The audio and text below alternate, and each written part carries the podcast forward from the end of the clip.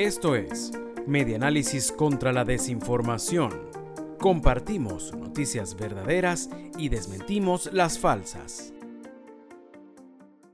Chevron inicia proyecto para mejorar el acceso al agua del estado Anzuategui para beneficiar las comunidades más vulnerables del municipio Francisco de Miranda al sur del estado Anzuategui, anunció el 2 de diciembre un proyecto para mejorar el acceso y disponibilidad del agua en esta región del país.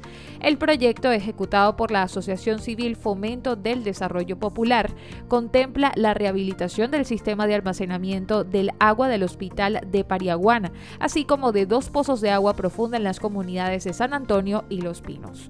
La restauración del sistema neumático del hospital permitirá el acceso a agua segura al personal y pacientes, por lo que se beneficiarán un promedio de 15.000 personas anualmente con la intervención de este centro de salud. Este programa forma parte de los proyectos de inversión social que la empresa realiza en el país en materia de necesidades básicas, que incluye iniciativas de agua, saneamiento e higiene, WASH por sus siglas en inglés, alineado con el Objetivo de Desarrollo Sostenible 6, agua limpia y saneamiento de las Naciones Unidas, reseña El Tiempo.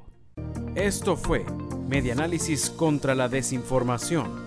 Síguenos en nuestras redes sociales, en Twitter e Instagram. Somos arroba medianálisis e ingresa a nuestra página web www.medianálisis.org.